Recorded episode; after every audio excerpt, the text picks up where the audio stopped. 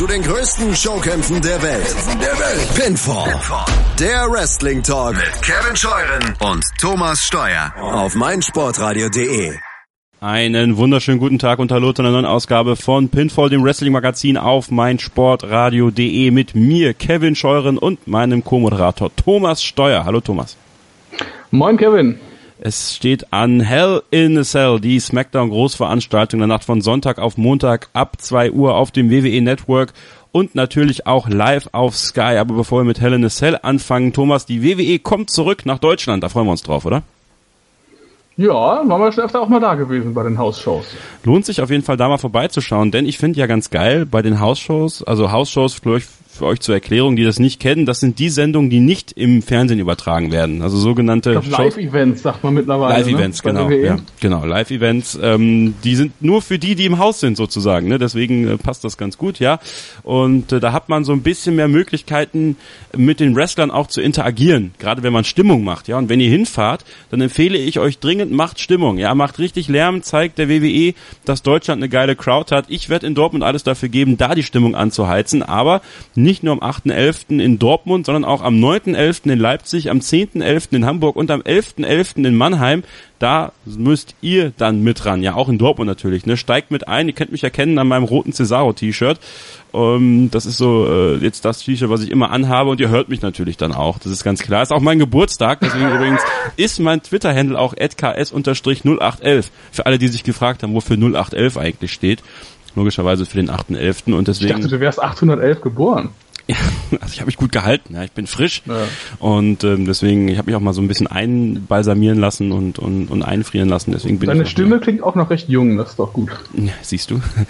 Und äh, deswegen feiert auch mit mir auch meinen Geburtstag dann. Das ist doch was. Ne? Also alle, die mich dann sehen, dürfen mir gerne ein Kaltgetränk ausgeben. Aber wenn ihr dann in der Nähe von Kevin sitzen solltet, äh, nehmt euch auf jeden Fall Oropax mit. Doppelte ist auch nicht so, ist auch zu empfehlen. War nicht so schlecht. Ähm, wird man brauchen. Ja. Ne? Und die Krankenkasse wird euch auch danken. Ja, äh, ich übernehme keine Haftung für bleibende Hörschäden. Ähm, ja, ich freue mich aber trotzdem auf die Show. Ich freue mich darauf, zur WWE zu kommen. Es macht immer wieder Spaß. Mir macht es zumindest Spaß. Macht auch euch einen Spaß draus, denn da macht es auch den im Ring mehr Freude und äh, es gibt dem Ganzen irgendwie ein cooles Gefühl. Gebt richtig Gas, seid richtig laut. Dortmund, Leipzig, Hamburg, Mannheim. Karten gibt's noch für alle Orte und für alle Kategorien. Also schaut da auf jeden Fall mal auf eventim.de und wir können mal auf die voraussichtlichen Matches gucken, die äh, anstehen. Wir haben ein Last Man Standing Match zwischen Roman Reigns und Braun Strowman. Da können wir uns drauf freuen. Äh, das ist äh, auf jeden Fall ein, ein Match, was die, was die Stimmung in der Halle ähm, teilen wird. Obwohl Roman Reigns bei Shows, die in Deutschland sind und gerade bei denen, die nicht im TV laufen, sehr beliebt ist, im Gegensatz zu dem, was im Fernsehen zu sehen ist. Dann haben wir ein Tag Team Titelmatch, Dean Ambrose und Seth Rollins gegen Cesaro und Sheamus. Wir haben ein Six Women Tag Team Match. Ich freue mich darauf, Dana Brooke wieder zu sehen, um mir zu sagen, dass sie nichts ist. Äh, gegen Sasha Banks und Bailey, ähm, gegen Nia Jax, Alexa Bliss und Alicia Fox. Dann, ähm, ja, dieses Six-Man-Tag-Team-Match mit den Hardy Boys und Jason Jordan, das wird es wohl nicht geben äh, gegen The Miz und The Miz Taraj, denn Jeff Hardy ist ja verletzt, der fällt längere Zeit aus. Da bin ich gespannt, was sie dann stattdessen präsentieren. Wenn ich schätze mal Matt Hardy und Jason Jordan gegen zwei. Ähm, Finn Balor trifft auf Bray Wyatt, Neville gegen Enzo Amore um den Cruiserweight-Title. Mit dabei unter anderem auch Apollo Crews, Titus O'Neill, Goldust und mehr. Also es lohnt sich auf jeden Fall da noch nach Karten zu schauen und dann dabei zu sein. Wir blicken auf WWE Hell in a Cell und ich muss sagen, diese ähm, Themen-Pay-Per-Views, das ist ja schön und gut, aber äh, mir fällt einmal mehr auf, man übertreibt es ein bisschen bei WWE. Also Hell in a Cell Match muss man vielleicht auch ehrlicherweise dazu sagen, Thomas, seitdem es kein, kein, ja, kein Blut mehr gibt in der WWE, ist so ein Hell in a Cell Match, finde ich, für mich, außer die Story packt mich wirklich immer sehr, sehr schwierig mit anzusehen.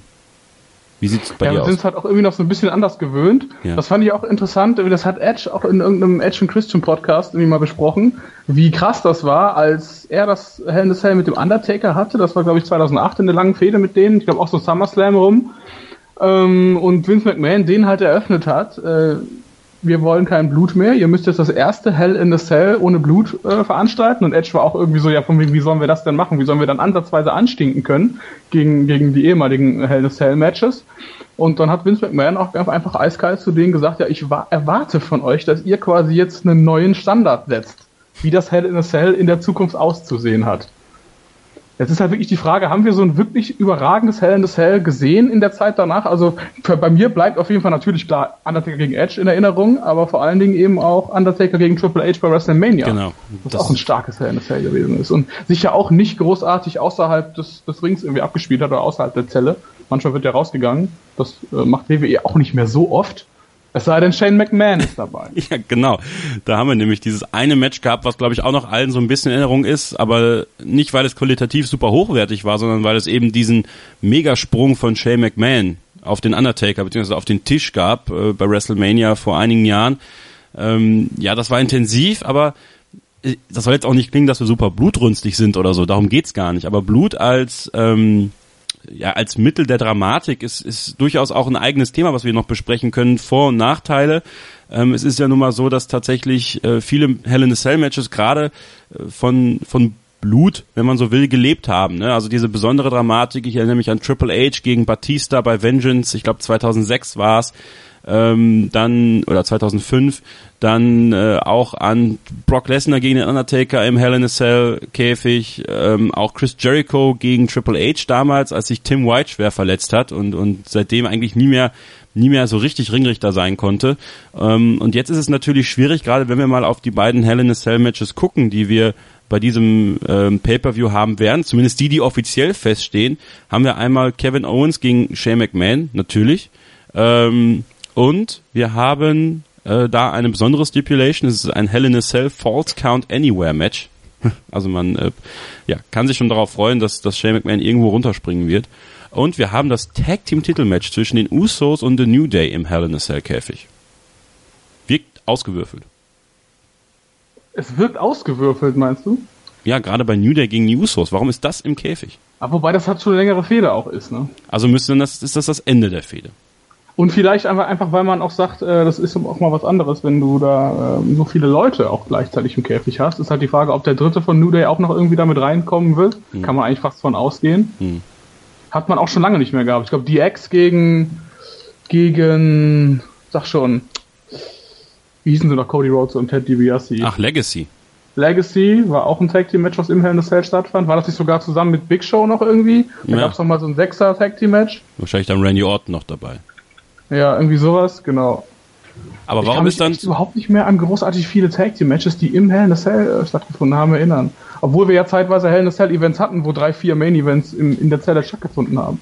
Aber warum gibt's dann zum Beispiel nicht Jinder Mahal gegen Shinsuke Nakamura? Das ist das erste Match, auf das wir uns konzentrieren wollen äh, im Käfig, weil die Matches zwischen denen wurden ja bisher immer dadurch entschieden, dass die Singh Brothers eingegriffen haben. Sinn machen wird es auf jeden Fall, aber ich glaube, man will diese Shinsuke-Fehde jetzt irgendwie auch ein bisschen zu einem Ende bringen, habe ich, den, hab ich den Eindruck. Weil das Kind auch so ein bisschen in den Brunnen gefallen ist. Also ich persönlich kann mir nicht mehr vorstellen, dass Shinsuke noch Champion wird. Ähm, warum man aber quasi den Main-Event der Veranstaltung, eigentlich das Titelmatch, nicht in der Zelle bringt, das ist natürlich schon irgendwie fragwürdig. Wird es der Main-Event sein? Ja, wahrscheinlich dann nicht, ne? Nee, glaube ich nämlich auch nicht. Denkt man, das wird Owens gegen McMahon sein. Bleibt natürlich die andere Frage, könnte es sein, dass äh, zum Beispiel während des Matches Daniel Bryan rauskommt und äh, den Käfig runterfahren lässt. Also das ist so ein so ein Impromptu, wie sie so gerne sagen, Hell in a Cell ja, wenn, wird. wenn die Singh Brothers wieder eingreifen, könnte das ja passieren quasi, ne? Du hast es gerade schon angesprochen, das Kind ist in den Brunnen gefallen. Ähm, wie gefällt dir die Darstellung von Shinsuke Nakamura an dieser Fehde?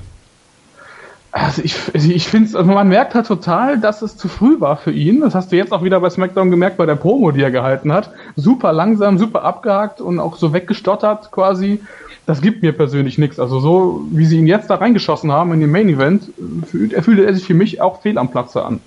Finde ich schade. Deswegen bin ich auch eigentlich ganz froh, wenn man das jetzt dann doch wieder beendet. Ähm, ich kann mir persönlich halt auch nicht vorstellen, dass Jinder Mahal den Titel verlieren wird. Ich glaube, im Dezember ist nochmal wieder eine Indien-Tour angesagt. Also kannst du eigentlich fast wetten, dass er dann auch noch Champion ist. Oder dass man jetzt nichts überstürzen wird in der, in der Richtung. Von daher ist so die Luft aus der Fehde für mich persönlich ziemlich raus. Hat sich Jinder Mahal für dich in den letzten ein, zwei Monaten, ist er jetzt ein bisschen Zeit gewesen, äh, in der SmackDown diesen Pay-Per-View aufbauen musste, hat er sich für dich nochmal in eine positivere Richtung entwickelt oder ist es ein unverändertes Bild zu dem, was wir vor, vor ein, zwei Monaten besprochen haben? Es ist für mich ein völlig unverändertes Bild. Also er verlässt sich immer noch viel auf seine Singh Brothers. Die Segmente bei SmackDown wirken immer gleich. Ja, er ist auf mich mittlerweile auf so einem Level wie JBL damals, der quasi ja auch den du, dem du es auch nicht abgekauft hast, dass er ein Champion ist, der aber quasi auch mit so einem neuen Gimmick, so ein neues Gimmick quasi komplett ausgereizt hat in dem Jahr, bis ihn dann am Ende wirklich überhaupt keiner mehr sehen konnte und man dann umso froher war, als dann sogar jemand wie Cena dann ihn entthronen konnte. Mhm. Ähm, ja, auf dem Level ist für mich Jinder Mahal mittlerweile auch angekommen, geht mir wirklich mega auf den Sack. Dann ist natürlich die nächste Frage, wen siehst du dann im, im, im Nachlauf dann für Jinder Mahal kommen? Also am passendsten wäre AJ Styles, ne? Mittlerweile. Okay. Klar, Owens ist auch immer ein Kandidat, um Champion zu sein, aber ich glaube, der wird, ich, ich glaube, dass Owens sich auf, auf äh, längere Sicht dann doch eher beim US-Title aufhalten wird. Aber wen könntest du als großen Publikumsliebling reinschieben bei SmackDown? Das sind im Prinzip nur Randy Orton oder AJ Styles. Bobby Roode. Baron Corbin hat man fallen gelassen. Bobby Roode ist natürlich, ist natürlich so eine Sache, klar. Das stimmt. Das könnte ich mir für die Road to WrestleMania nochmal vorstellen, dass er nochmal eingreift da.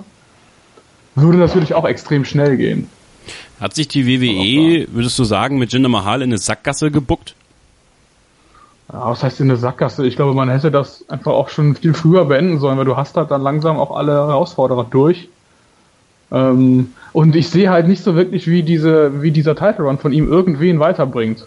Hm. Also nicht mal ihn selber. Ich hätte es vielleicht so gemacht. Ist natürlich jetzt immer schwierig oder einfach, wenn man so will, im Nachhinein darüber zu, zu philosophieren und das irgendwie nochmal zu versuchen, irgendwie dezidiert zu betrachten. Hätte ich Shinsuke vor der Japan-Tour zum Champion gemacht. Und, ähm, oder in Japan und Jinder jetzt den Titel wegnehmen lassen wieder. Weil damit hättest du Jinder nochmal, glaube ich, auf eine, auf eine andere Position heben können, weil er dann Shinsuke den Titel nochmal abgenommen hätte. Einer der arriviertesten Wrestler überhaupt auf der Welt hätte man ganz gut aufbauen können, eventuell sogar ohne die Hilfe der Singh Brothers, ähm, von dem man ja sich eventuell ja auch langsam trennen könnte, wenn man Jinder Mahal ist, äh, weil man ja auch dann auch als Bösewicht ja doch irgendwie danach sucht, diese Anerkennung zu bekommen, dass die Leute einen auch ernst nehmen können. Das jetzt einfach auch die Sicht eines Fans betrachtet, verlässt er sich ja zu sehr auch auf die beiden. Ja, definitiv. Und zeitweise war dann auch noch Great Carly noch mit dabei. Ja, also der ist ja gar nicht mehr da. Der ist gar nicht mehr da, aber der hat auch noch viel, viel eingegriffen und du hast halt wirklich so ein super stagnierendes Gimmick bei ihm. Ähm, und auch wenig Möglichkeiten, wo er sich selber dann auch mal in geilen Matches auszeichnen kann. Ja, ansonsten lässt man ihn halt regelmäßig immer noch ans Mikro, was auch eher so durchwachsen ist. Es ist halt irgendwie. Pff, ah, weiß nicht, also ich hätte ihm eigentlich noch nicht mal den US-Teil gegeben, muss ich ehrlich sagen.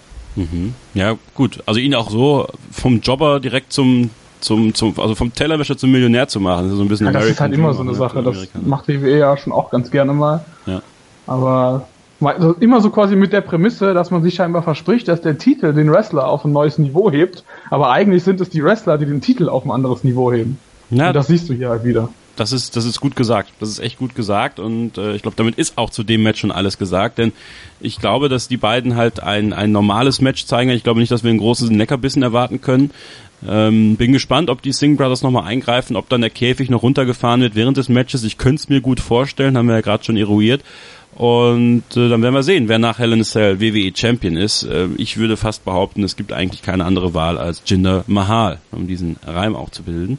Wir machen jetzt eine kurze Pause, machen dann gleich weiter mit der Vorschau auf Hell in a Cell und sprechen dann über Dorf Segler gegen Bobby Roode. Ja, ihr fragt euch, warum sprechen die über das Match? Ja, sagen wir mal so, es gibt eigentlich nur eine Person so wirklich zu besprechen in diesem Match und das ist nun mal Dorf Segler. Natürlich noch über die anderen Matches wird gesprochen. Bleibt also dran hier bei Pinfall, dem Wrestling-Magazin auf meinsportradio.de. Mein Lieblingspodcast auf meinsportradio.de. Hallo, hier ist Sven Schulze, der Moderator von meinsportradio.de Go Snooker. Mehrmals im Jahr gibt es eine große Gesprächsrunde rund um den Sport auf den grünen Filz. Wenn es dir gefällt, dann hinterlasse doch gerne mal eine Rezension auf iTunes und bewerte uns mit 5 Sternen. Dir gefällt, was du hörst? Dann rezensiere unsere Sendungen jetzt auf iTunes und gib ihnen 5 Sterne. Hallo, hier ist Benny Hövedes und ich höre meinsportradio.de. Hören, was andere denken auf meinsportradio.de. Hell in a Cell. Das ist der Pay-Per-View, der an diesem Wochenende ansteht in der WWE. In der Nacht von Sonntag auf Montag in der neuen Little Caesars Arena in Detroit, Michigan. Ja, wahrscheinlich gibt's dann da auch Pizzen ohne Ende für die vielen amerikanischen Zuschauer. Die freuen sich schon drauf wenn in dem ein oder anderen Match ein bisschen Pause ist, um was zu futtern. Wir machen natürlich jetzt gerade mal keine Pause. Wir sprechen über Hell in a Cell. Kevin Scheuer und Thomas Steuer machen das für euch. Und wir blicken mal auf Bobby Roode gegen Dolph Ziggler. Und Dolph Ziggler ist so eine Person, ich glaube, über die kann man sich herrlich streiten. Ähm, wie standest du über die ganzen letzten Jahre verteilt zu Dolph Ziggler, Thomas? Ähm, ich weiß, da haben wir ja auch schon ähm, so unsere Debatten gehabt, was Dolph Ziggler angeht. Ich kann mich erinnern, du warst mal ein ziemlich großer Fan von ihm. Definitiv. Ähm, ich habe dich auch schon mal im Fernsehen in einer Sendung gesehen mit dem Shirt irgendwie It's not showing off und dann stand hinten drauf If you can back it up. Yep. Ähm, bei mir ist eher das Gegenteil. Also ich habe immer so meine Zweifel gehabt, dass er langfristig wirklich sich ganz oben etablieren kann. Also ich habe ihn auch nie so als hundertprozentigen Main-Eventer gesehen, auch wenn ich ihn äh, zwischenzeitlich super sympathisch fand und ich meine seine seine Qualitäten als Wrestler ja überhaupt nicht in Zweifel stehen. Ähm, mir hat auch immer so ein bisschen sein Look nicht so richtig gepasst und auch so sein, sein, sein Verhalten und vor allen Dingen auch sein Name nicht. Also Dolph Ziggler ist für mich irgendwie relativ absurd für einen Main-Event-Wrestler. Äh, ähm, aber ich muss auch sagen, so das, was er jetzt macht, hat er halt irgendwo dann auch wieder nicht verdient, weil du merkst so ein bisschen seit seiner letzten Vertragsverlängerung, ich glaube, die war vor einem Jahr, als es dann nochmal Gerüchte gab, dass er vielleicht die WWE verlässt. Äh, seitdem ist er ja komplett abgerutscht wieder. Ähm, und dass er sich jetzt halt auf so ein Quark-Gimmick mit den Entrances verlassen muss, wie damals Charlie Haas, der auch jedes Gimmick kopiert hat, oder zwischenzeitlich dann auch Damien Sandow, das finde ich schon ein bisschen hart unter seiner Würde, auch wenn ich jetzt nicht der Riesenfan von ihm bin. Wenn wir mal so ein bisschen auf die Karriere von Dolph Ziggler zurückschauen, er fing an als Nick Nemeth, ähm, dann bei OVW damals und äh, war da mit der Spirit Squad in der WWE unterwegs als Nicky und dann ging das immer weiter. Irgendwann war er, glaube ich, der Caddy von Kerwin White, Chavo Guerrero. Ähm, ja, dann fing seine Singles-Karriere eigentlich an als Dolph Ziggler, ähm, unter anderem auch mit Vicky Guerrero zusammengearbeitet. Aber seine erfolgreichste Zeit, Thomas, muss man eigentlich sagen, hatte er mit Big E und AJ Lee damals, als er dann auch World Heavyweight Champion wurde, Money in the Bank äh, eingecasht hat und ähm, man ja dann wirklich dachte, er hat diesen Brass Ring, den Vince McMahon immer beschwört, irgendwie gepackt und fehlte aber dann immer etwas. Ja, ich war ein Riesenfan von ihm und ähm, in gewisser Weise bin ich es auch immer noch, aber ja, vielleicht hätte er damals die WWE verlassen sollen. Einfach nur, um es wie Cody Rhodes zu machen, vielleicht mal was anderes zu sehen, was anderes zu machen, um dann wiederzukommen, weil ich glaube auch, ein großes Problem bei Dorf Segler ist tatsächlich seine, seine Art und Weise, wie er, wie er, glaube ich, denkt, Shawn Michaels zu sein, ohne Shawn Michaels zu sein. Ja, aber ich glaube, bei ihm ist es mittlerweile auch so, dass ähm, so die Führungsregel ihn auch so ein bisschen aufgegeben hat. Von daher, und genau deswegen denke ich auch, dass er hätte gehen sollen. So quasi wie bei Cody Rhodes, der irgendwann einfach so fest in der Midcard steckte und dem dieser nächste Schritt einfach komplett verwehrt geblieben ist. Ähm, einfach nochmal in den Indies mit einem komplett neuen Namen irgendwie durchstarten, weißt du, dieses Dolph hätte er von mir so behalten können, aber dann zumindest dann den, den Nachnamen irgendwie ändern, weißt du. So Dolph Diggler. Ähm, ja, das jetzt nicht, ne, aber war das nicht sogar das Original Dolph Diggler? Ja. Mit komischen Pornofilm ja, da? ja. Pornoparodiefilm oder was das war. Ähm, ja, man sieht, es zahlt sich für viele aus. Für Jinder Mahal natürlich. Es wird sich auch für Drew McIntyre auszahlen. Ich bin mir sicher, dass es sich auch für Cody Rhodes auszahlen wird, wenn er wiederkommt. Also diese kurze Pause, dieses sich beweisen im Independent Circuit, das scheint Eindruck zu machen bei Vince McMahon. Das funktioniert für einige ziemlich gut. Jetzt ist die Frage, ist es jetzt zu spät? Ich würde sagen, nee. Ich glaube, er wird schon 37 oder ist schon 37. Aber er hat den Vertrag halt erst verlängert vor einem Jahr. Eigentlich wäre das der Punkt gewesen, um zu sagen, ich hau jetzt mal ab und dann komme ich eben mit 39 oder 40 nochmal wieder hm. für den letzten Run und dann beende ich meine Karriere und gut ist. Weil so hättest du dann quasi auch sagen können, so meine letzte Zeit in der WWE äh, ist dann vielleicht nochmal auf einem Höhepunkt und nicht so wie jetzt äh, unter ferner Liefen. Ja, ist die Frage, ob es nicht jetzt schon zu spät ist. Aber wer weiß, wie lange er wrestelt. Ne? Von daher. Vielleicht können wir mal auf seinen Gegner gucken. Bobby Roode. Ähm der jahrelang bei TNA war, Total Nonstop Action Wrestling, ähm, einer der größten, in Anführungsstrichen, Konkurrenten der WWE, ähm, zu seiner Zeit zumindest mal. Ähm, jetzt ist es irgendwie GFW, Impact Wrestling, wie auch immer sie gerade heißen, laufen bei Run Fighting in Deutschland immerhin, ähm, kann man sie da wieder sehen. Ähm, du warst ja großer TNA-Fan. Ähm, Bobby Roots Karriere, Bobby Root ist so ein bisschen wie, wie, bei, wie bei AJ Styles so der Fall gelagert, dass man nie gedacht hätte, dass er sich bei der WWE so festsetzen kann. Ähm, jetzt hat er es geschafft, er ist da, glorious, sein Entrance ist wirklich äh, ikonisch schon jetzt. Hättest du das erwartet? Ich hätte, hätte es nicht erwartet, vor allen Dingen, weil er ja auch schon so ein bisschen älteres Semester ist. Ähm, aber spätestens als sie dann James Storm ja sogar auch mal zum Tryout eingeladen haben, oder der sogar, glaube ich, bei NXT auch mal ein Match hatte, ja. da dachte ich mir, okay, jetzt, jetzt kann es wirklich sein, dass die alle kommen. Vor allem AJ Styles kam ja auch schon mit 37 oder 38 noch und ist dann auch im Main Roster so nach oben geschossen. Weil wir haben ja vor einigen Jahren, wurde ja, glaube ich, mal gesagt, dass es irgendwie so ein, so ein äh, wie sagt man, Einstellungsstopp gibt für Wrestler, die über 30 sind. Ja. WWE. Ich weiß, erinnerst du dich noch? Ich Könnte auch schon fünf Jahre wieder her sein. Ja. Ähm, und deswegen, in, zu der Zeit dachte ich eigentlich, für die ganzen TNA-Ottos ist das gelaufen. Und jetzt mit Styles und, und Samoa Joe beweisen ja krass das Gegenteil gerade. Auch Shinsuke Nakamura ist, glaube ich, schon 37 oder 36. Ähm, von daher äh, dachte ich mir schon, dass das noch passieren könnte, dass sie ihn natürlich jetzt sofort NXT anführen lassen und ihn sofort ins Main Roster ziehen und man ja auch gerüchtet, dass er quasi so der Ersatz für Baron Corbin ist und tatsächlich schon schnell Champion werden könnte. Das überrascht mich natürlich schon, aber so von den Fähigkeiten her traue ich es ihm auf jeden Fall zu. Also er erinnert mich so mega an Triple H vor einigen Jahren noch. Ich, ich wollte es gerade sagen. Äh, er ist halt, ja, also äh, von, der, von der ganzen Ausstrahlung her und auch vom Körperbau vom her. Bart. Es ist total krass. Von daher, ich, ich traue dem zu, dass er SmackDown auf jeden Fall anführen kann, noch ein paar Jahre.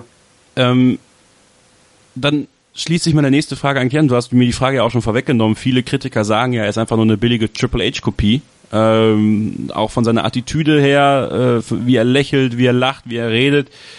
Ähm, ist es smart von ihm, weil er weiß, dass Triple H nun mal einer ist, der immer mehr in die Macht kommt bei WWE, der auch von Vince McMahon gehört wird zwar, aber Vince ja immer noch überzeugt werden will? Ähm, oder würdest du dir wünschen, dass Bobby noch ein bisschen mehr äh, seinen eigenen Charakter rausholt, wie er ihn auch bei, bei TNA mit, mit James Storm bei Beer Money hatte? Oder war er da auch schon nur, oder war das auch schon nur die Ex auf billig? Das, ich würde nicht sagen, dass es die extra billig war. Also Bobby Roode war eigentlich schon immer so von diesem Charakter her. Und bei, bei TNA war es natürlich eine, eine ganz gute Nische. Und nur, dass Triple H es irgendwann gemacht hat, heißt ja nicht, dass niemand mehr den, äh, den Snob mit dem brillanten Körperbau spielen darf bei, bei, in irgendeiner Wrestling-Liga. Ja. Von daher, ich glaube nicht, dass er sich großartig verändert hat im Vergleich zu seiner TNA-Zeit. Vor allen Dingen, als er dann sich die Haare abrasiert hatte und äh, dann erstmals auch Champion wurde, hat er dieses Gimmick quasi nochmal so intensiviert, wenn du so willst. Ähm, ja, ist die Frage, wie viel Kalkül dahinter steckt, jetzt sich irgendwie an Triple H zu orientieren. Fakt ist, diese Rolle gibt es in der Form nicht mehr, weil Triple H kaum noch wrestelt und mittlerweile auch eigentlich ein eher anderes Gimmick hat. Ähm, von daher, für mich passt es. Und zu sagen, es ist einfach nur eine billige, eine billige Triple H-Kopie, ist für mich auch ein billiges Argument, weil im Wrestling einfach immer wieder alles Mögliche kopiert und nochmal gemacht wird und ein bisschen getweakt und verändert und hier und da und links und rechts. Das gehört halt auch dazu. Mhm. Mhm, bin ich ganz bei dir. Hören wir mal ein bisschen auf den Verlauf der Fehde zwischen den beiden. Ähm, Dolph Ziggler hat viele Entrances kopiert in den letzten Wochen. Ultimate Warrior, Bret Hart, glaube ich, war dabei, Shawn Michaels auf jeden Fall, Triple H. Ich hätte mir eigentlich gewünscht, Thomas, dass er auch die Bobby Root, den Bobby Root Entrance kopiert und dann Bobby Root kommt und die Fehde irgendwie eingeläutet wird, weil so wie es gemacht worden ist, ist es wieder so ein bisschen und da, da kann man WWE finde ich durchaus kritisieren. Da bin ich ja auch sehr gespannt drauf, wie sie es jetzt beim Shield machen. In der letzten Ausgabe habe ich übrigens erzählt, dass ähm, wie heißt denn der nächste WWE Raw Pay-Per-View TLC in Indianapolis stattfinden wird. Das stimmt natürlich nicht, nämlich Raw nächste Woche findet in Indianapolis statt und dort hat sich Shield getrennt, ist zusammengekommen und so weiter und so fort ähm, dass die WWE leider diesen, diesen, diese Neigung dazu hat, etwas eine Woche zu spät zu machen und dann nicht so richtig. Und so war es, finde ich, bei Bobby Roode gegen Dolph Ziggler auch. Ich habe nicht verstanden, warum Dolph Ziggler genau diesen Entrance nicht kopiert hat, weil der eigentlich ideal dafür gewesen wäre, dass Bobby dann reinkommt und, und ihn, ihn zerlegen will. Und das war jetzt irgendwie dann, Dolph Ziggler kopiert die, die, den Entrance vom Undertaker und das, das äh, fordert Bobby Roode heraus, dann rauszukommen? Hä? Ähm, ja, ich kann mir gut vorstellen, dass sie das beim bei Hell in the Cell dann selber auch noch machen werden, dass Dolph Ziggler vielleicht zuerst rauskommt ah. mit diesem anderen Entrance. Ähm, zumal er das auch angekündigt hat, von wegen, er hat ja zu ihm auch gesagt, du wirst am Sonntag sehen, wie ein richtiger Entrance auszusehen hat. Ah, Daher okay, okay, okay. Witzig wäre natürlich, wenn er, wenn er quasi einen alten äh, TNA-Entrance von Bobby Roode noch kopieren würde, aber wahrscheinlich würden sich da noch Ärger einhandeln für. Ähm, ja, so richtig macht es natürlich keinen Sinn. Zumal es ja dann eh das Match gibt bei Hell in the Cell, da brauchst du eigentlich keine Provokation mehr. Eigentlich nicht, ne? Von daher, aber gut. Was bringen wir uns über Logik auf, ne? Das, das ist wahr. Äh, sollen wir über Logik reden, wenn es um Randy Orton gegen Rusev geht? Oder muss man da auch hinterfragen? Ähm, Kannst gerne mal mit anfangen. Bin weil, gespannt. wenn, wenn wir uns die beiden auch mal so ein bisschen zu Gemüte führen, haben wir mit Rusev einen, der unglaublich talentiert ist, der wahrscheinlich einer der charismatischsten Entertainer bei WWE ist von allen. Das muss man einfach so sagen. Wenn der ans Mikro kommt und der gelassen wird, dann ist der super unterhaltsam. Mit Randy Orton haben wir einen alternden Star, der zwar immer noch diese Star Power besitzt, die WWE gerne sucht, aber man merkt auch so langsam aber sicher, glaube ich, dass er nicht mehr so richtig Lust hat, äh, ähm, ja, sich da jetzt auch noch lange in Form zu halten. Er wirkt immer so ein bisschen, ähm, ja, wie soll man das sagen? Laissez-faire kann man nicht sagen, weil ich glaube, alle sind da durchaus ernst bei der Sache, aber Randy, Familienvater, im Winter seiner Karriere und Rusev wird so ein bisschen hingehalten. Ist so ein bisschen auch der Karriereverlauf von Dorf Segler schon fast, denn äh, er kam stark rein mit Lana zusammen, dann hat er ein paar Fehler gemacht, das mit der Verlobung mit Lana, das hängt ihm so ein bisschen nach. Ähm, die Hochzeit dann hat man zwar für Total Divas irgendwie ausgenutzt, aber so richtig verziehen hat man denen das glaube ich nie. Ja, und seitdem ist Rusev auch einer, der unter ferner Liefen läuft dem ich eigentlich nur wünschen würde tatsächlich, dass auch er vielleicht den, den Weg in den Independent-Bereich machen könnte, weil ich glaube, bei WWE wird das nichts mehr, wenn es so weitergeht. Und ich glaube, der könnte bei im Independent-Bereich auch einiges zeigen, weil der Typ ja auch extrem athletisch ist. Also ja. dem würde ich definitiv auch nahelegen. Er ist auch, glaube ich, noch nicht so alt. Wie alt wird Rusev sein? 32? 31? Red so mal ein bisschen Dreh? weiter, ich finde das eben raus. Ja. Miroslav ähm, deswegen bei ihm glaube ich auf jeden Fall auch, dass es Sinn machen würde, dass man überhaupt diese Randy Orton-Fehde jetzt weiterführt, noch nachdem Rusev ja quasi auch schon mal irgendwie in zwei Minuten oder sogar in weniger mit einem Move gesquasht wurde. Das wundert mich persönlich auch. Ich glaube, Randy Orton hat letztens auch in einem Interview noch gesagt, dass ähm, er auch gerne wieder als Bösewicht auftreten würde. Also vielleicht kann man da jetzt auch im Hinblick auf die Road to WrestleMania noch was erwarten, weil Randy Orton hat so ziemlich halt auch bei SmackDown jetzt alle durch die als Bad Guys irgendwie filmieren. Äh, von daher wird das auf jeden Fall nochmal spannend, was da noch passieren könnte. Vielleicht gibt es dann doch nochmal eine etwas ausführlichere Fehde von AJ Styles gegen Randy Orton, dann eben mit, mit unterschiedlichen Gesinnungen, mit umgedrehten Gesinnungen, so, also mit einem Good Guy AJ und einem Bad Guy Randy. Das könnte ich mir persönlich auch noch vorstellen, auch noch so vielleicht für ein WrestleMania-Match. Rusev ist 31. 31. Also noch, noch äh, habt absolut viel Zeit, äh, genug Zeit, sich da auch zu beweisen. Ähm, vielleicht zum Abschluss dieses Takes zwischen Rusev und Randy Orton. Ähm, könntest du dir einen Double Turn vorstellen? Mm, Oder ja, ist, ist halt die Frage unter welcher ist halt die Frage unter welcher Prämisse, ne? Meinst du, dass sie jetzt äh, Rusev so ein bisschen so aufziehen wollen als den Underdog, der immer verliert und so weiter und jetzt würde ich schon alles machen. anders machen möchte? Weil, weil Rusev, Rusev ist nämlich auch einer, finde ich, der als Babyface super durchstarten könnte. Ja, total. Warum sie das nicht sofort gemacht haben, nachdem er so lange weg war, wundert mich halt. Weil man irgendeinen random Gegner für Randy Orton brauchte. Ja, das regt mich halt auch am meisten auf. Jetzt hängt er da rum und jetzt kannst du irgend so einen halbgaren Big Show-Turn mit dem machen. Das klingt zwar wirklich bescheuert, wenn, wenn ihr das hört und, und nicht so richtig was damit zu tun hat, aber die WWE war, glaube ich, auch einfach sauer, dass sich die Haare abgeschnitten hat.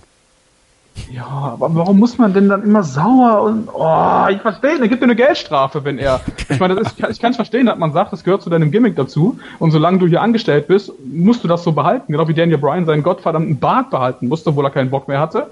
Das kann ich voll verstehen, aber dann so dieses Theater dann immer, weißt du, Geldstrafe rein und fertig. Nicht seine eigenen Storys, seine eigenen Sendungen damit sabotieren, indem man so irgendwen bestrafen will und dadurch dann im Fernsehen super langweilige Segmente zeigt. Ja. Versteh's nicht. Vor allem, weil Rusev super viel Potenzial hat. Ich glaube, da sind wir uns alle einig, oder? Seid ihr euch da auch mit ja, uns natürlich. einig? Dann äh, sagt es uns. Wir wollen es hören. Thomas, man hat ja die Möglichkeit, uns auch äh, alles mitzuteilen, was man so auf den Herzen hat. Richtig, ihr findet uns bei Facebook und auch bei Twitter unter dem, äh, dem Namen, dem Accountnamen Pinfall MSR, MSR Abkürzung für mein Sportradio, also at Pinfall MSR. Uns beiden persönlich könnt ihr auch schreiben bei Twitter. Kevin findet ihr, wie schon gesagt, unter at Kevin unterstrich, nee, doch, nee, KS, ja, genau. at KS unterstrich 0811, so. Und äh, mich unter at Steuerkreuz. Jawohl, dann sagt es uns, äh, wie euch unsere Einschätzung zu Sigler und Rusev gefällt. Und natürlich auch, wenn ihr Bock habt, ein paar Minuten Zeit habt, eine Rezension bei iTunes, das wird uns sehr freuen. Wenn ihr uns dort abonniert, dann bekommt ihr jede Ausgabe von Pinfall direkt auf euer Endgerät heruntergeladen, natürlich bei jedem anderen Podcatcher auch. Aktiviert da am besten die iTunes-Suche, falls ihr uns nicht direkt findet. Und ähm, eine Rezension, da würden wir uns sehr drüber freuen. Am liebsten fünf Sterne. Aber selbst wenn ihr was zu kritisieren habt, dann sagt es uns, dann können wir es nämlich besser machen, denn wir wollen eine Sendung sein, die euch Spaß macht und die euch mit ins Boot nehmt. Und äh, wir hoffen, dass wir auch Richtung WWE-Tour wieder einige Interviews mit WWE-Superstars hier zur Verfügung stellen können. Da sind wir dann immer dabei, auch da die Kontakte weiter zu pflegen und zu hegen, um euch hier bei Pinfall das gewisse Extra in Sachen Wrestling-Podcast zu liefern. Es bleibt uns nur zu sagen, dass ihr dranbleiben sollt, denn gleich geht's weiter mit der Vorschau auf Hell in a Cell. Dann sprechen wir über Kevin Owens gegen Shane McMahon. Bleibt dran. Hören, was andere denken. meinsportradio.de Du kannst das Knockout kriegen. oder das App. Jetzt. Batman hat Robin. Sherlock Holmes hat Dr. Watson. Und meinsportradio.de hat dich. Werde Praktikant bei meinsportradio.de. Hi, hier ist Julia aus der meinsportradio.de Redaktion. Hast du Lust, mal hinter unsere Kulissen zu blicken? Dann bewirb dich jetzt als Praktikant in unserer Redaktion in Potsdam. Was dich erwartet? Viel Sport, dann noch Sport und zum Schluss noch ein bisschen Sport. Außerdem wirkst du aktiv bei der Programmgestaltung mit. Du solltest volljährig sowie sportaffin sein und aus der Region Berlin-Brandenburg kommen. Nähere Infos findest du auf www.meinsportradio.de. Bewirb dich jetzt und werde Praktikant bei meinsportradio.de. Herzlich willkommen zurück zu Pinfall, dem Wrestling-Magazin auf meinsportradio.de mit Kevin Scheuren und Thomas Steuer. Wir blicken voraus auf WWE Hell in a Cell, die Smackdown-Großveranstaltung, die natürlich so ein bisschen im, im Fokus äh, das Match zwischen Kevin Owens und Shane McMahon hat. Shane McMahon, der Sohn von Vince McMahon, dem WWE-Boss, den äh, der von Kevin Owens angegriffen worden ist vor einigen Wochen. Eine, eine Kopfnuss, die eine blutende Platzwunde zur Folge hatte dann ein, ein vehementer Angriff auf Vince McMahon, der ja auch schon, ich glaube, 70, 71, 72 ist. Und äh, das war auch, auch seitens Vince McMahon, glaube ich, äh, eine krasse Sache, da diese Bumps einzustecken. Aber da macht er sich ja nichts draus.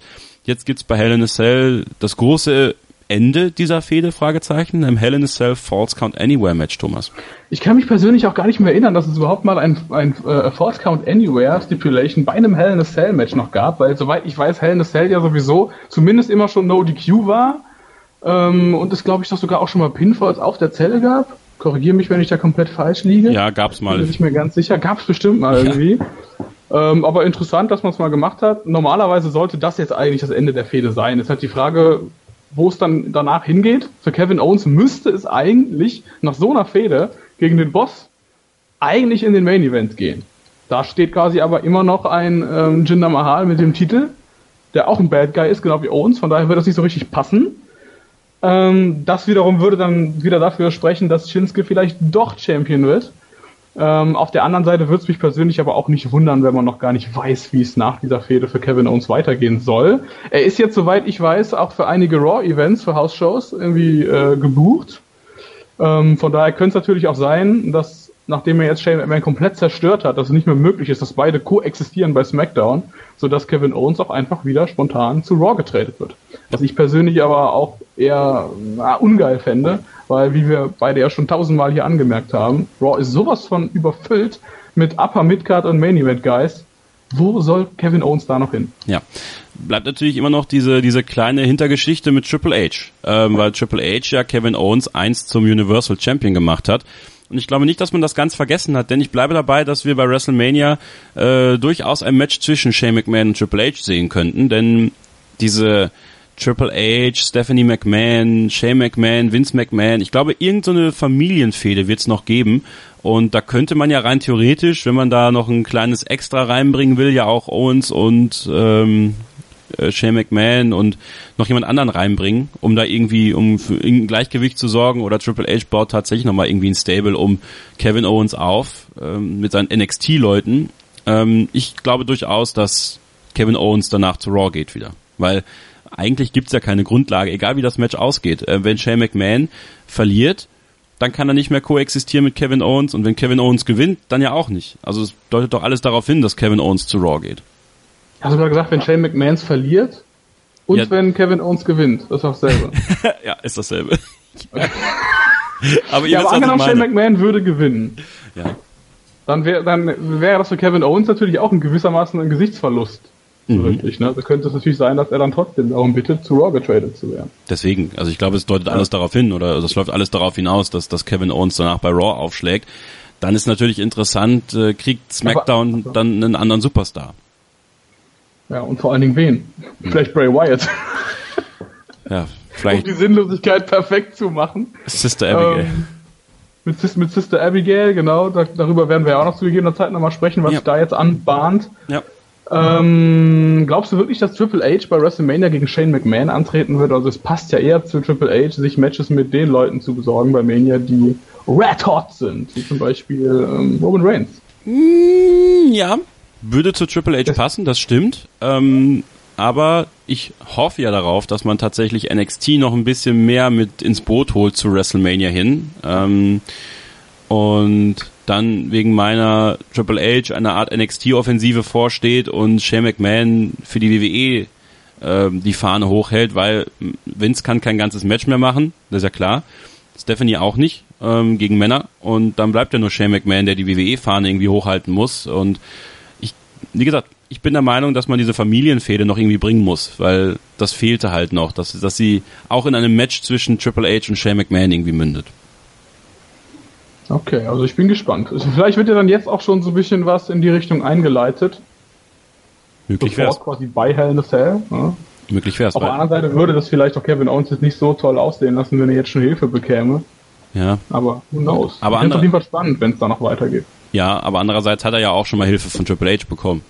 Also ich meine, wenn es darum aber dann würde er ja nochmal Hilfe von Triple H bekommen, wenn jetzt quasi Triple H zum Beispiel zu, zugunsten von Kevin Owens bei diesem Hell in a Cell Match eingreifen würde. Ja, wenn man es schlau macht, könnte man das bis WrestleMania ziehen und nach WrestleMania Kevin Owens mal zum Babyface turnen gegen Triple H. Das fände ich wiederum ziemlich cool. Aber dafür sitzen wir ja nicht im, im, im Writers Room. Ne? Also wir dürfen eigentlich ja. gar nichts dazu sagen. Wir standen ja auch nie im Ring. Deswegen haben wir auch eigentlich gar keine Grundlage, äh, da irgendwelche Spekulationen anzustellen. Aber ich fände geil. Ich fände geil. Kommen wir zum United States Champion Titelmatch AJ Styles gegen Baron Corbin. Ähm, Baron Corbin, bei dem man sich ja auch irgendwie eine Sackgasse gebuckt hat, um das wieder aufzugreifen, äh, weil in meinen Augen gibt es jetzt nur die Möglichkeit, ihn zum Champion zu machen. Denn wenn man es jetzt nicht macht, dann kann man ihn, also das haben wir jetzt schon oft genug gesagt. Wenn Baron Corbin dieses Match gewinnt, dann ist aber endgültig vorbei. Aber jetzt bin ich fest davon überzeugt, wenn man ihn jetzt nicht gewinnen lässt, dann ist es für ihn vorbei. Meinst du, dass er dann wirklich geht, dass er dann verschwindet? Weil das kann ich mir nicht vorstellen. Wir haben das schon so oft gesehen, dass Leute halt runtergewirtschaftet wurden, nur ähm, damit sie dann ein Jahr später wieder eine Siegesserie starten konnten. Das ist ja schon so ein, es hat ja schon so ein bisschen so ein Muster bei, bei WWE, dass Vince McMahon neue Leute halt mal so testen will, denen so ein bisschen das Ego, das Ego äh, abtrainieren will, möchte man schon fast sagen, indem man die einfach tausendmal verlieren lässt obwohl er später noch Größeres mit denen vorhat. Von daher, das könnte ich mir für Baron Corbin nach wie vor genauso vorstellen. Aber ich dachte mir immer, dass, dass Vince McMahon so viel auf Baron Corbin hält. Deswegen ja. Aber ich dann, meine, Vince McMahon hat auch sehr, sehr viel auf Triple H gehalten und trotzdem hatte der nach dem Click-Incident da im Madison Square Garden, hat der ein Jahr lang kein Match mehr gewonnen. Hm. Wo steht er jetzt? Aber bei Baron Corbin, der ist ja jetzt auch schon, denkt, glaube ich, über ein Jahr bei SmackDown. Oder? Ja, ist ein Jahr bei SmackDown. Also wie gesagt, meiner Meinung nach, da, reden wir ja quasi auch oft über dasselbe. Meiner Meinung nach könnte der drei Jahre bei SmackDown werden und dann Champion werden. Klar. Sich mal ein bisschen beweisen. Das ist halt das Problem, dass WWE ihn sofort in die World Title Fehde steckt und ihn jetzt sofort danach in die US Title Fehde steckt, dass du halt denkst als Fan so, der hat ja jetzt schon alles gemacht, aber auch alles verloren. Was kommt denn jetzt noch? Mehr gibt es ja nicht. Tag Team Szene vielleicht noch. Genau. Oder ein paar Cruiserweights verhauen. Aber was, was geht noch jetzt? Ne? Deswegen, das, eigentlich ging das schon wieder fast zu schnell. Was auch so ein bisschen daran liegt, irgendwie, dass er ja vorher gefühlt an Gegnern auch nur Dean Ambrose hatte, den halt 25 Mal und dann sofort im Main Event steht. Ne? Genau aus diesen Augen habe ich es ja versucht zu sehen und ähm, deswegen würde ja es würde diese United States Titelgeschichte ja auch ein bisschen auffrischen, wenn AJ Styles, ich meine, er wird den Titel ja irgendwann wieder zurückgewinnen, weil er glaube ich nicht, oder AJ Styles geht natürlich Richtung Jinder Mahal, wäre auch eine Möglichkeit. Ähm, dass man, dass man Baron Corbin tatsächlich den Titel mal gibt, weil ich, ich auch finde, dass bei aller Negativität rund um Baron Corbin ja auch ein gewisses Potenzial steckt.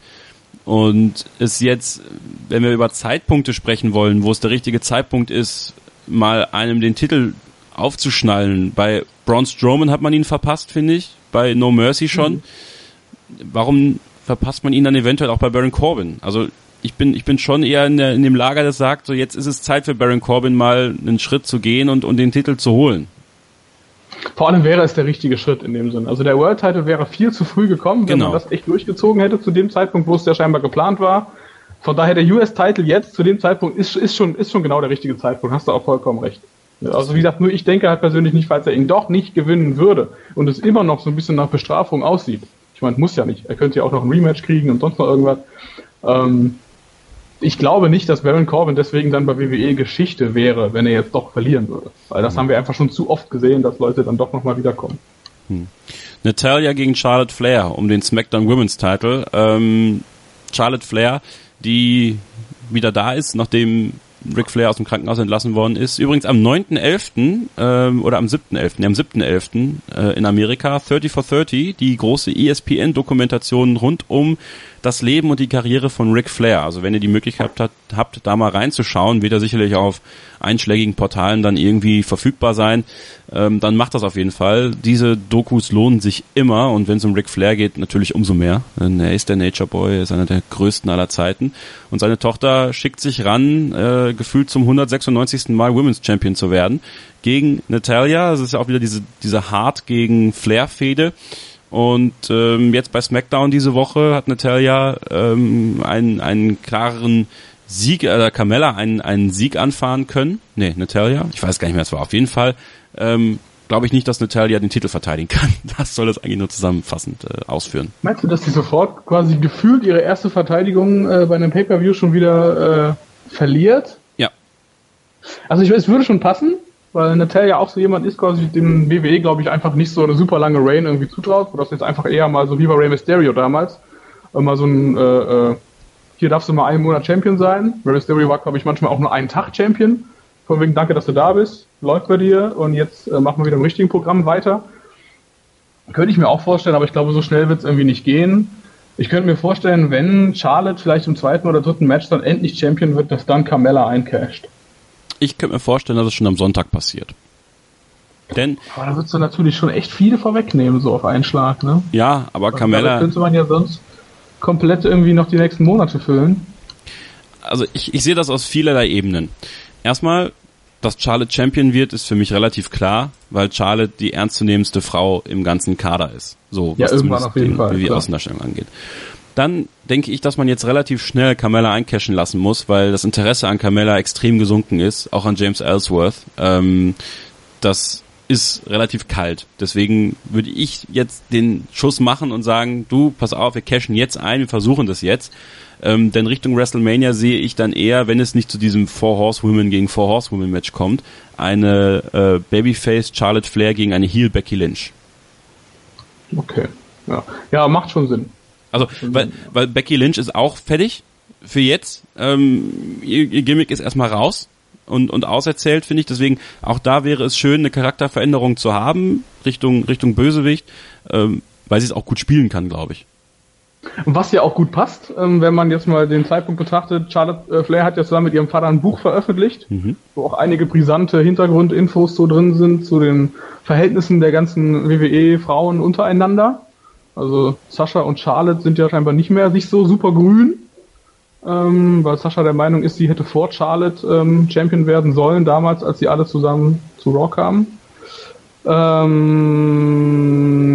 und da steht aber auch drin, dass Becky Lynch, womit Charlotte sehr, sehr eng befreundet äh, war und das auch geblieben ist, nachdem Charlotte dann bei WrestleMania ja auch Champion wurde, oder geblieben ist, glaube ich sogar, also, dass die beiden immer noch bis heute ziemlich dicke sind, obwohl Charlotte Becky eigentlich, wenn du so eng siehst, auch so ein bisschen das Spotlight gestohlen hat. Mhm. Und wenn man, WWE ist ja auch bekannt dafür, dass sie gerne mal so reale Vorkommnisse als Aufhänger für eine Fehde nehmen. Dann könnte man ja das eigentlich quasi äh, als Aufhänger nehmen, von wegen, du dachtest wohl, ich, ich bin deine beste Freundin. Jetzt nicht mehr! Ganz genau. Wir haben es wieder durchschaut. Wir haben es wieder durchschaut. Wir sind so geil, Luca. Es wird natürlich nicht, es wird natürlich nicht so kommen. Das wisst ihr alle. Äh, aber trotzdem haben wir drüber gesprochen. Ich glaube, das ist wichtig, dass man einfach auch mal drüber spricht. Wir werden auch weitersprechen über Hell in a Cell nach einer kurzen Pause. Dann haben wir nämlich noch ein Tag Team Titelmatch, über das wir sprechen müssen, so ein bisschen ausführlicher. Wir tippen Hell in a Cell natürlich noch und werfen mit einem kleinen Augenzwinkern einen Blick zu Monday Night Raw, denn da ist ja auch eine Menge passiert in den letzten Wochen. Bleibt also dran bei Pinfall, dem Wrestling-Magazin auf meinsportradio.de. Hey, this is WWE superstar Apollo Cruz and you're listening to mysportradio.de. Hören, was andere denken auf meinsportradio.de. Die Baseball-Bundesliga live auf meinsportradio.de. Alle Spiele live kommentiert von unseren Baseball-Experten. Baseball live auf meinsportradio.de. Im Web und in der App. Ein letztes Mal begrüßen wir euch zurück zu Pinfall, dem Wrestling-Magazin auf meinsportradio.de mit Kevin Scheuren, Thomas Steuer und dem Ausblick auf WWE Hell in a Cell, die Smackdown-Großveranstaltung, Veranstaltung, um es wie ein Kölscher Jung zu sagen, ne, der ich ja gar nicht bin. Ja, deswegen, man sagt ja immer, bitte keine Dialekte, wenn ihr äh, die eh nicht könnt. Äh, verzeiht mir das also in diesem Moment. In der Nacht von Sonntag auf Montag auf dem WWE Network und bei Sky. Und wir haben ein Match noch nicht so richtig besprochen. New Day gegen die Usos, auch in einem Hell in a Cell Match. Ähm, du hast es vorhin gesagt, das ist was anderes, weil mehrere Tag-Teams äh, in der Zelle sind. Ob äh, die dritte New Day-Person äh, dann auch dabei wird, sein wird, das werden wir sehen. Hm, trotzdem, das habe ich dir ja vorhin schon die Frage gestellt, das muss doch eigentlich jetzt auch dann das Ende der Fete sein. Ja, von mir aus könnte es auch irgendwie ganz gerne das Ende von beiden Tag-Teams überhaupt sein. Also, ich also kann bitte. das überhaupt gar nicht mehr sehen. Ich weiß, du bist auch ein riesen Usos-Fan, aber für mich sind die auch seit Jahren so heftig überstrapaziert und durch und, oh, und New Day auch und oh, Also bei New Day stimme ich dir zu, das haben wir auch schon oft genug hier besprochen, aber ich finde die Usos mit ihrem etwas realerem Charakter, der halt arrogant, äh, thugmäßig ist, ähm, sind sie aber, finde ich, sie haben nochmal einen Schritt gemacht. Sie sind nochmal, sie, sie, sie haben sich nochmal erfrischt, würde ich sagen. Sie haben definitiv einen Schritt gemacht, aber trotzdem hast du das Gefühl, dass halt ohne die auch überhaupt gar nichts mehr stattfindet in der SmackDown Tag Team Division und es nur diese beiden Tag Teams gibt und das langweilt mich einfach zu Tode. Okay, dann schauen wir schon mal darüber hinaus. Wir haben ja im Kickoff ein Match zwischen Chad Gable und Shelton Benjamin gegen die Hype Bros, Mojo Rawley und Zack Ryder. Bei den beiden glaube ich eher, dass es sich auf einen Split hinaus äh, bewegt, äh, dass Zack Ryder wieder heel turnt gegen Mojo Rawley oder umgekehrt. Dann haben wir als nächstes Tag Team für den jeweiligen Champion dann Chad Gable und Shelton Benjamin. Das wäre natürlich eine, äh, eine coole Sache. Also die beiden sind ja auch noch sehr frisch, mhm. passen auch super gut zusammen ähm, wollen sicherlich zur Survivor Series hin auch wieder ein bisschen Heat kriegen, falls man da tatsächlich so ein Angle, so ein Kurt Angle-mäßiges Fünfer-Team zusammenstellen möchte. Äh, ja, würde ich sehr begrüßen. Was die andere Frage, die ich mir stelle, was ist denn mit den Dudes von den Fashion Files? Die sind raus. Meinst du, die sind komplett raus? Also ja. es wurde zumindest jetzt ein Segment ähm, für Hell in a Cell hinzugefügt. Ich glaube nicht, dass da viel kommt. Ich glaube aber, dass wir bei Hell in a Cell das Debüt der Authors of Pain sehen werden. Stimmt, die hat man auch bei NXT schon lange nicht mehr gesehen. Ne? Mhm. Die sind eigentlich da fertig und wir brauchen ja jetzt noch ein Tag-Team, was äh, äh, die Fashion Police angegriffen hat. Und ähm, da sehe ich eigentlich nur die Authors of Pain, weil es halt zwei äh, große Dudes sind, die bereit sind für den Sprung ins Main Roster. Und wenn wir davon ausgehen, dass der New Day die Titel verteidigt, wovon ich jetzt mal ausgehe einfach, brauchen wir ja noch ein Heel Tag Team, was gegen die beiden antritt. Und warum nicht? Äh, oder gegen die drei. Und warum eben nicht die Authors of Pain, wo man sogar völlig legitim ein 3 gegen 2 Match machen kann und die Authors of Pain schlagen New Day trotzdem. Ja, könnte ich mir auch gut vorstellen. Zumal die Authors of Pain auch, äh, ich habe immer so ein bisschen die Sorge, dass so ein, so ein Tag-Team dann so endet wie die Ascension, also auch so mhm, komplett random. Ja. Ähm, was die Authors of Pain natürlich für sich sprechen haben, ist ähm, im wahrsten Sinne des Wortes Paul Ellering. Das ist jemand, der quasi denen nochmal so das gewisse Extras, äh, extra verleihen kann. Ja, von daher könnte ich mir schon vorstellen, dass die jetzt quasi die Tag Team Division bei SmackDown dominieren. Hatte ich gar nicht mehr so auf dem Schirm. Guter ich, Einwand auf jeden ich, Fall. Ich auch nicht, bis gerade eben. Also kurz bevor wir diesen Take begonnen haben, dachte ich so, hey, wenn wir über Tag Team sprechen, wen haben wir denn bei NXT noch? Dann sind wir die Authors of Pain in den Kopf gekommen, weil Sanity ist ja noch besetzt, also die, die sind gerade voll im Saft in, bei NXT und ähm, sind ja auch mehr als Babyfaces unterwegs mittlerweile. Und äh, Authors of Pain sind frei, ähm, Arkham und Razor und ähm, die könnte ich mir schon richtig gut vorstellen. Und die haben sich auch, finde ich, und du hast sie ja auch ein bisschen beobachtet bei NXT, haben sich in eine richtig gute Richtung entwickelt, die beiden. Ja, definitiv. Trotzdem wird sich natürlich zeigen, inwiefern die Tag Team Division spannend bleiben kann, wenn die jetzt alles dominieren und man nur noch die sieht für ein halbes Jahr, dann bist du halt kurzum auch wieder völlig übersättigt und hast keinen Bock mehr drauf. Zumal die ja jetzt von der Grundprämisse auch nicht das spannendste Tag Team sind. Die sind halt zwei Zerstörer. Ja. Vielleicht können, haben sich ja Mikrofon noch mal ein bisschen verbessert in den letzten Zeiten, ne, dass sie auch vielleicht mal für sich sprechen können. Ähm, aber du hast recht, es sind eher Zerstörer. Klar, es fehlt halt so ein bisschen das Technische. Das könnten aber Gable und Benjamin sein. Also ja, wir haben Möglichkeiten, da ein bisschen rumzuwerkeln, äh, oder, oder WWE hat die Möglichkeiten, wir ja nicht.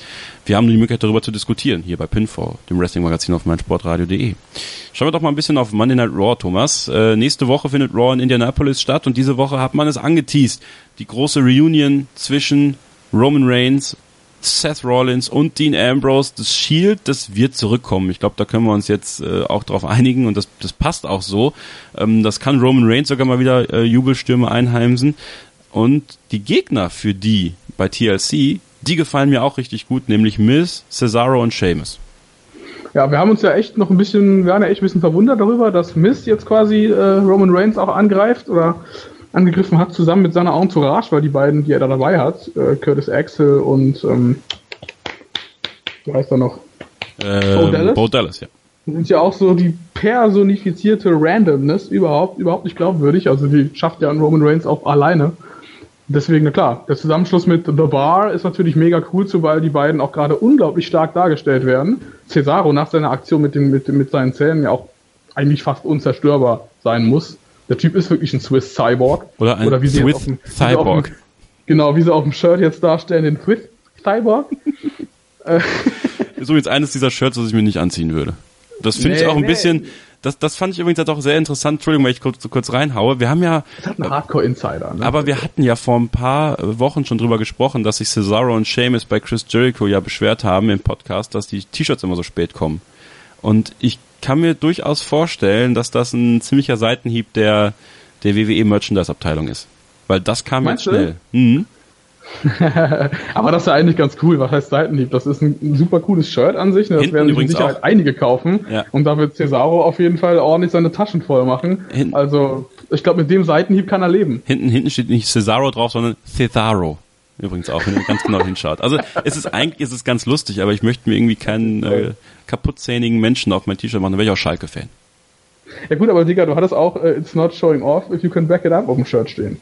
Muss man hm. auch dazu sagen. Ja, touché. Also auch Schalke-Fan. also, mach weiter. Im Fernsehen! ja. Mit einer Kochsendung. Kochsendung, ja. Von allen möglichen Sendungen. Aber gut, du hast dich da sehr gut geschlagen, von daher Danke. hast du das wieder mitgemacht. Danke. Ja, ähm, Shield gegen, gegen The Miz und, und The Bar, das ist äh, durchaus vernünftig. Shield Comeback äh, ist überfällig gewesen. Find's fast ein bisschen schade, dass es halt nicht bei WrestleMania ist. Ja, das stimmt, das stimmt. Aber es ist natürlich auch echt äh, erstaunlich, wie viel geilen Shit man jetzt eigentlich in dieser normalerweise so langweiligen September-Oktober-Phase bekommt. Ne? Wir haben schon Cena gegen Reigns gesehen, Brock Lesnar gegen Braun Strowman. Okay, das war jetzt am Ende nicht so toll. Und jetzt kriegen wir noch eine Shield Reunion vor der Survivor Series. Man könnte fast denken, die Survivor Series wird wieder wichtig im WWE-Kalender. Man könnte vor allem mal daran denken, dass die WWE ja jetzt aktuell versucht, neue TV-Verträge irgendwie an Land zu ziehen. Ne? Bald stehen die Verhandlungen an. Und was äh, offensichtlich ist bei Raw, Thomas, ähm, es ist eigentlich nur noch wichtig, was in den ersten beiden Stunden passiert. Also es ist quasi echt der Cut zu sehen in der dritten Stunde. Deswegen hörte Raw jetzt auch zweimal mit den Cruiserweights auf. Ähm, ich glaube, dass die WWE versuchen wird, Raw wieder auf zwei Stunden zu bekommen. Boah, das wäre so gut. Das wäre Aber wäre das denn, wäre das denn lohnenswert für die WWE? Das ist halt die Frage. produziert da auch super viele Werbeeinnahmen, oder?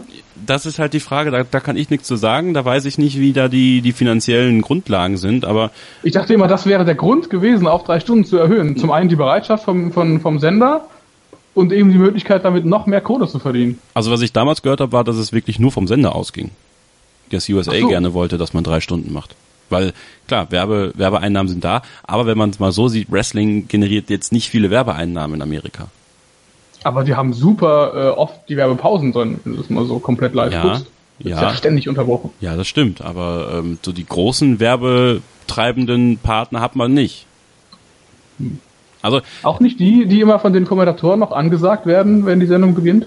Na, das mag sein, also dass die ein bisschen mehr bezahlen, aber äh, ansonsten. Ja, wenn die aber dreimal angesagt werden, dann quasi während einer Sendung, dann kannst du ja dafür auch den Preis Frage. wieder. Keine Frage. Du willst natürlich einen guten Preis bekommen, aber ähm, zu welchem Preis äh, will man denn die Quoten aufrechterhalten? Weil es ist ja offensichtlich, dass die Leute maximal zwei Stunden aushalten und es der WWE auch besser bekommt, wenn sie zwei Stunden machen müssen, weil dann wird Raw automatisch auch ähm, unterhaltsamer. Gut, dass, dass das der WWE grundsätzlich, glaube ich, egal ist, äh, müssen wir uns, glaube ich, nicht drüber streiten. Mhm. Aber ich glaube eher, dass es äh, das ist ein guter Punkt, den du an, an den du ansprichst, dass die Quoten im Schnitt runtergezogen werden von dieser einen Stunde, die zu viel ist für die meisten Leute. Ja. Und dass man vielleicht, dass man quasi bei, bei Werbepartnern doch nochmal einen besseren Effekt erzielt, wenn man sagt, guck mal, unsere Sendung wird aber jetzt im Schnitt von fünf Millionen geguckt, nicht nur von vier Millionen wie vor einem Jahr, als wir noch drei Stunden gesendet haben. Ja. Um dann zu sagen, irgendwie, jetzt wollen wir dafür aber mehr Kohle haben, weil wir jetzt wieder mehr Zuschauer haben. Das sind alles, glaube ich, Faktoren, die gerade auch mit reinspielen in die Art und Weise, wie man die Shows produziert, denn man gibt den Zuschauern natürlich auch eine ganze Menge. Man versucht neue Stars aufzubauen mit Braun Strowman. Ähm, gut, man hat ihm jetzt nicht den Titel gegeben, da bin ich sehr gespannt drauf, was da weiter passiert, denn Brock Lesnar hat noch einige Termine bis zum Schluss, wird bei der Survivor Series auch am Start sein, das ist klar, das ist bekannt. Äh, und auch John Cena wird zur Survivor Series wieder da sein. Da können wir auch gespannt drauf sein äh, bei welcher Show John Cena dann zurückkommt äh, oder eben nicht. Vielleicht sehen wir ja bei Survivor Series das Match zwischen John Cena und AJ Styles um den US-Titel. Ähm, und John Cena holt sich den Titel vielleicht zurück. Mal schauen. Also es gibt jede Menge Möglichkeiten. Die WWE hat eigentlich einen richtig breiten, guten Kader und es liegt viel daran, was die Schreiberlinge so machen. Ja, und wir können nur darüber diskutieren, machen das auch gerne und tippen jetzt Hell in a Cell die SmackDown Großveranstaltung. 48 zu 45 steht es aktuell für dich, Thomas. Und wir haben wieder einige Matches, wo Punkte gut gemacht werden können und beginnen mit dem Kickoff-Match. Chad Gable und Shelton Benjamin gegen die Hype Bros, Mojo Rawley und Zack Ryder. Chad Gable und Shelton Benjamin. Ja.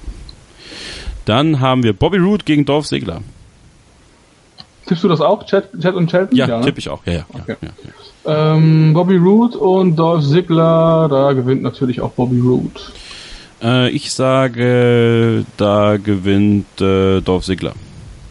Ja, okay, ich glaube, da, da will man schon noch ein bisschen was aufbauen. Deswegen, der Heel gewinnt das erste Match. Ähm, Randy Orton gegen Rusev. Ah, Randy Orton. Mm. So weh es mir auch tut. Da sage ich Rusev sage ich, Rusev gewinnt, äh, dann ist diese Fehde auch vorbei. Randy Orton verliert mal eine Fehde. Das ist äh, auch nichts Neues. Ähm, dann haben wir äh, SmackDown Tag Team Titel Match. New Day gegen Usos, Hell in a Cell.